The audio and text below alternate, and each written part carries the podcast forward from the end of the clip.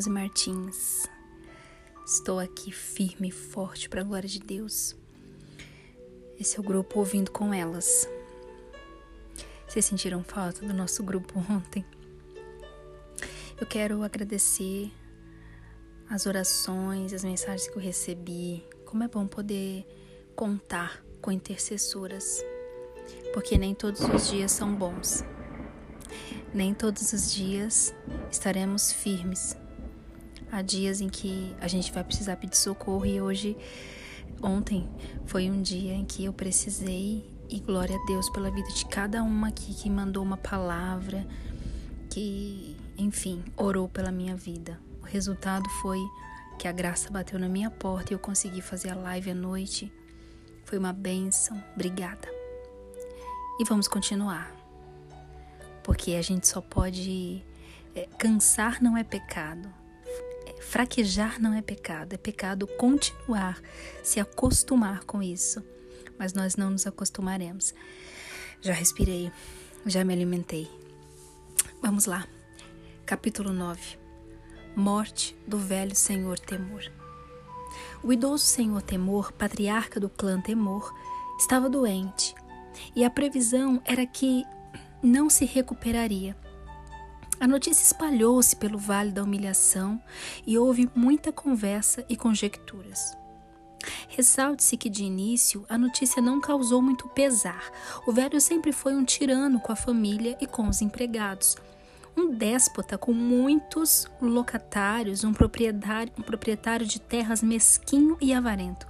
Era desumano e não tinha clemência pelos que sofriam algum infortúnio ou não podiam pagar o aluguel. Ninguém duvidava de que ele era muito rico. Também era evidente que ninguém jamais recebera algum benefício ou alegria proveniente de sua fortuna. E nada indicava que ele mesmo usufruiria dos seus muitos bens. Ele ficara viúvo havia vários anos. Todos os seus filhos, logo que puderam, deixaram a casa paterna e o controle tirânico exercido pelo pai. As filhas, com ansiosa diligência, também se casaram e partiram. Assim, ele vivia na antiga casa da família, meio solar, meio castelo, e dependia de uma governanta e de um exército de empregados carrancudos que cuidavam de seu conforto. Ninguém imaginava que o velho, após uma vida de inquebrantável autoindulgência e tirania em relação aos outros. Agora que chegara a hora de partir deste mundo e de deixar o seu castelo e sua riqueza para trás, enfrentasse o inevitável com calma e coragem, de forma pacífica. Desde o momento em que percebeu estar chegando a hora a qual ele temera a vida toda, estar deitado em seu leito de morte, no grande e sombrio aposento, e só deixá-lo em seu caixão tornou-se presa tornou-se presa dos mais excruciantes e torturantes temores. Entre os empregados contratados não havia um único coração para ministrar a ele com amor e compaixão, ou para apaziguar e confortar seus medos. É verdade que os dois filhos mais velhos e as filhas casadas, quando informados de que ele estava doente, e que não se esperava recuperação, vieram para o castelo, mas não a fim de cercá-lo de atenção amorosa. Queriam respeitosamente participar das cerimônias fúnebres e acompanhá-lo até o túmulo. Quanto ao filho mais velho, o motivo era assumir o lugar do pai com dignidade. O filho estava bem consciente desses fatos e isso aumentava sua agonia. Um dos filhos, o mais moço, estava ausente pois fugira anos antes de se tornar filho pródigo em, alguns, em algum país distante e tivera medo de retornar à casa paterna, já que fora expulso e repudiado pelo pai. O Senhor Temor chegara a proibir que o nome dele fosse pronunciado em sua presença e rasgara, sem abrir, as poucas cartas que o rapaz lhe escreveu. Corriam rumores de que o jovem se arrependera, procurara as pessoas com quem agira mal e estava tentando restituir tudo o que devia, dentro de suas possibilidades. Contudo, ninguém se deu ao trabalho de apurar os fatos, e como todas as cartas que escrevera foram destruídas, pois o pai se negava a perdoá-lo, Era impossível saber seu endereço ou em que terra longínqua ele vivia. O filho mais moço, portanto, não recebeu nenhuma notícia sobre a doença do pai. O velho senhor temor estava deitado em sua cama. A expectativa da morte causava-lhe agonia indescritível e ele ficava rodeado, dia e noite, de enfermeiras e dos mais habilidosos médicos que o dinheiro podia pagar. Ele sentia tanto medo que, certa vez, os médicos sugeriram que talvez fosse imprudente chamar um ministro que lhe pudesse dar conforto espiritual ou um sacerdote para que pudesse apaziguar a consciência com a confissão dos pecados. Contudo, o Senhor Temor era descrente havia tantos anos que a mera sugestão de pedir ajuda espiritual provocou um acesso de raiva tão grande que ninguém mais ousou tocar no assunto outra vez. Os dias de tormento e as noites, ainda mais terríveis, se arrastavam devagar, e o velho ficava cada vez mais fraco. Ele se recusava terminantemente a receber visitas. Sabia muito bem que seus amigos desprezariam seus medos e não saberiam o que dizer a ele. Além disso, ver a saúde, a força, a preocupação deles com as coisas deste mundo, que ele logo deixaria, o enlouqueceria e faria com que seu terrível destino parecesse ainda pior. Ah, com certeza ainda zombariam dos seus temores. Os amigos do pastor fizeram várias tentativas para vê-lo. A senhora Valente, que antes de casar fora, é, fora babá no castelo, também fazia parte desse grupo. Misericórdia, que ficaria contente em apenas ajudar na enfermagem, também tentou se aproximar dele. O jovem amigo do pastor, conf, é, confiante, destemido, irmão de leite do filho mais novo do Senhor Temor, também demonstrou o desejo de se aproximar do moribundo. Tudo em vão. O velho estava inflexível, pois tinha medo e temia que os outros descobrissem o seu medo. No entanto, certa tarde, a enfermeira foi chamada fora do quarto do doente e retornou para dizer ao senhor Temor que uma jovem pedira de forma muito especial que ele permitisse uma visita. Ela teve a impressão de que a visitante era da família e informou o doente de que a jovem se apresentara como Grande Medrosa, nome de quando sua senhoria a conhecera. Ao que parecia, ela mudara de nome e agora não era mais uma Temor. Estivera ausente no vale algum tempo mas retornar havia pouco e parecia especialmente ansiosa por ver sua senhoria mais uma vez. Grande medrosa, balbuciou o idoso homem agitando-se na cama. O nome parecia despertar um eco distante em sua memória. Grande medrosa! Após um breve silêncio, murmurou: Esse era o nome daquela menina que se recusou a casar com o vagabundo do covardia. Irmão da minha nora desanimada. Deixe-me ver. Ela não partiu numa espécie de jornada fantástica? Sim, foi isso. Ela foi para as montanhas com aquele louco fanático que chamam de pastor. E orgulho, aquele jovem tolo, foi atrás dela para tentá-la trazê-la de volta. Dizem que o pastor o atirou no mar. Outros também tentaram resgatá-la, mas fracassaram.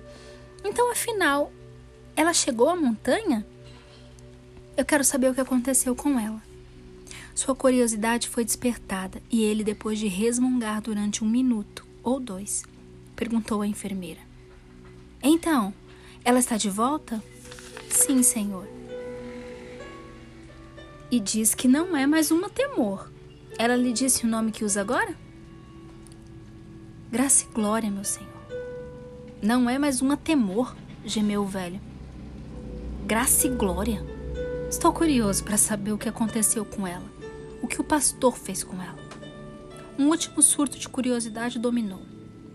Ele precisava ver por si mesmo como estava aquela que antes fora grande medrosa, temor, que conseguira escapar de toda a gangue que fora atrás dela, e não era mais uma temor.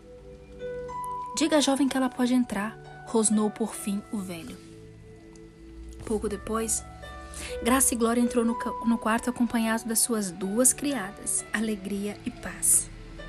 Quem são essas? Rosnou outra vez o moribundo em tom de impaciência. Concordei em ver apenas uma pessoa. Qual de vocês é minha parenta grande medrosa ou Graça e Glória? Seja qual for o seu nome agora. Sou eu, disse Graça e Glória sorridente. E estas são minhas duas criadas, Alegria e Paz. Elas sempre me acompanham. Ela caminhou silenciosamente, parou ao lado da cama do moribundo. O velho e a jovem que estiveram nos lugares altos olharam-se em silêncio. O que é isso? explodiu ele inquieto, com aquele olhar inquiridor. Da última vez que eu a vi, você era deformada. Tinha um horrível estrabismo ou coisa parecida. O que, que aconteceu com você? Ah, eu me banhei numa corrente de águas curadoras no lugar alto. E todas as minhas deformidades sumiram, respondeu calmamente Graça e Glória. Ah, então aquele camarada afinal levou você para os lugares altos? Perguntou o velho num tom incrédulo, olhando ainda mais para ela. A julgar pelo efeito que teve em você, deve ter acontecido um milagre, ou foi o efeito de uma espécie de riacho mágico. Sim, as correntes de água lá de cima têm qualidades curadoras, disse ela. Todos têm que se banhar nela, e todos que se banham ficam totalmente curados e nunca conhecerão a morte. Nunca conhecerão a morte? repetiu ele com sarcasmo. Porém havia em sua voz uma nota de ansiedade. Que tipo de água é essa? O mesmo tipo que curou o meu pé deformado e a minha boca torta, disse ela, ainda olhando calma e gentilmente para ele. É a água da vida. Hum, disse ele, com uma risadinha que pretendia, que pretendia que fosse irônica, mas que soou como um soluço. Se soubesse que existiam correntes de água como essa, eu não estaria deitado nessa cama que estes médicos tolos pensam que é o meu leito de morte. Não, disse Graça e Glória. O Senhor já teria passado pela morte e estaria vivo para sempre. O idoso homem olhou-a com uma expressão estranha, um misto de sofreg... sofreguidão e suspeita. Onde você aprendeu essa linguagem? perguntou ele. E como você sabe que nunca vai morrer? Sabe, moro no reino do amor, disse ela. Eu morri para a antiga vida sem amor, pois esse tipo de vida é morte. E o amor foi plantado e vive em meu coração. Ele é eterno. A vida em amor não morre nunca. Essa é a vida eterna. O velho não tirava os olhos dela. Por fim, perguntou, ainda em tom irônico: Como você pode ter certeza de que a vida eterna, ou seja o que for, foi plantada em você? Um colorido admirável cobriu o semblante de graça e glória. O pastor, o Senhor da vida e do amor, a plantou no meu coração, é a vida dele plantada em mim. Ao mencionar o nome do pastor, seu semblante brilhou com uma beleza que impressionou o velho, pois nunca vira beleza igual. O pastor! exclamou ele em tom de impaciência. O que, que ele tem a ver com isso? O Senhor sabe que foi Ele quem me levou para os lugares altos, onde tudo aconteceu comigo. O pastor, resmungou o moribundo. Ele é apenas um homem como qualquer outro, um louco. Como ele pode dar vida? Que conto de fadas mais ensandecido. Ele é o Senhor do amor, disse ela com suavidade. É Senhor e doador da vida. Por isso o Senhor está deitado nessa cama morrendo, Senhor. Ela olhou com a expressão mais estranha e compassiva que ele já vira. O Senhor não percebe que está morrendo, porque não sabe nada sobre o amor e a lei da vida. O amor é a lei da vida, murmurou ele. Que linguagem é essa? Estou morrendo porque meu corpo está velho, cansado e não vai funcionar. Ou existir por muito mais tempo. A despeito de sua determinação em se mostrar forte, soltou um gemido agoniado enquanto falava e levantou-se bruscamente da cama, tremendo de medo. E nós vamos continuar amanhã, meninas. O capítulo foi dividido em duas partes. E a gente amanhã retorna para saber o desfecho. Eu acredito que ele vá se encontrar com o pastor. E você? Amanhã a gente retorna, em nome de Jesus.